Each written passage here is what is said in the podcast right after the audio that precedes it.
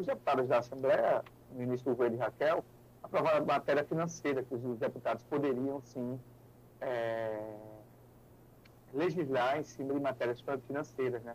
como é, definir áreas de, de estratégias para cada localidade e suas bases.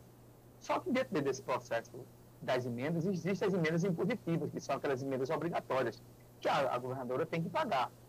Ela, ela, tem que pagar, porque isso aí é orçamentário e isso aí é preceito constitucional legal. Né? Preceito constitucional legal dentro do arcabouço estadual, da Constituição estadual, e aí a causa, causa pétrea não pode ser mudada a situação.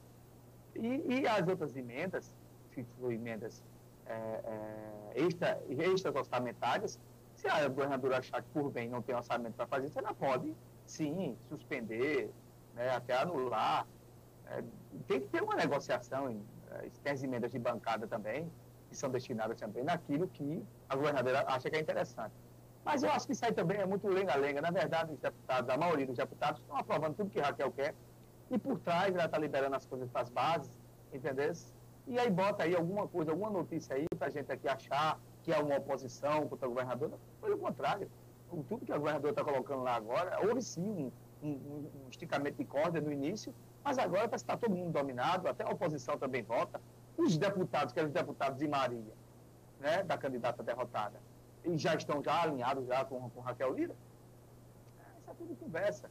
Então fica enganando a gente.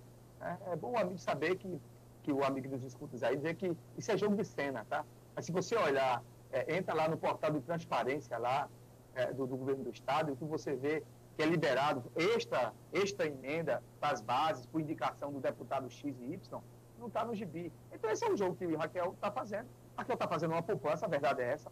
Né? Você vê, ah, não está investindo, a gente fala muito aqui, é, ela está pouco se lixando de investimentos que são para a população agora,